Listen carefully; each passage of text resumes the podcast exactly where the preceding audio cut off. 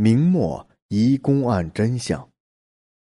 在明朝有这样三件谜案，它们发生在万历末期至天启初年，都牵扯到了皇帝的后宫，同时都和太昌帝朱常洛有所关联。这三个案子，除了万历年间和谋害太子朱常洛有关的挺机案，导致朱常洛登基三十天就死亡的红丸案以外。还有一件关于李选侍的移宫案。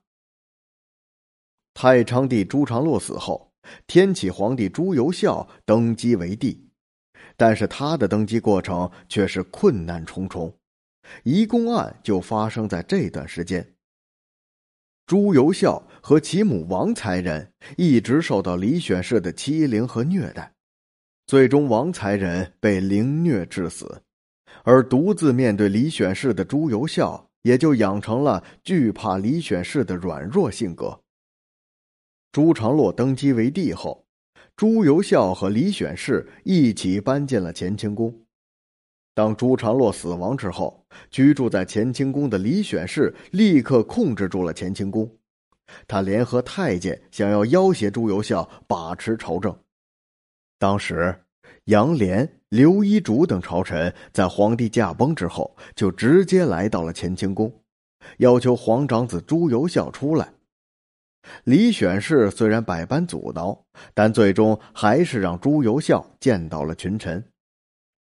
杨涟、刘一竹见到朱由校之后，立刻将他带离了乾清宫。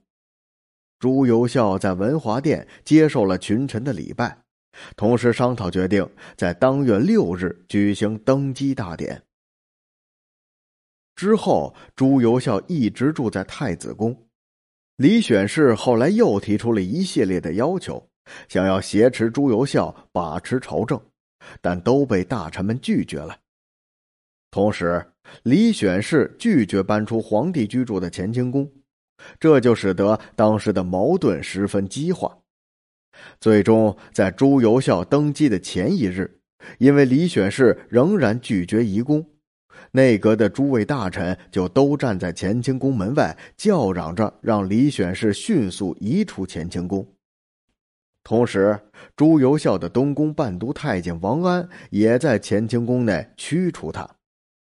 万般无奈的李选侍只得带着自己的女儿八公主离开了乾清宫。移居到了惠峦宫，就这样，朱由校才能在九月六日如期登基。由于时间仓促，李选侍在移居惠峦宫之后遭遇了一场大火灾，当时工人们拼尽全力才将李选侍母女救了出来。对于这次火灾，一些反对移宫的官员认为是朱由校主使的，目的就是为了除掉李选侍。认为他违背了孝悌之道。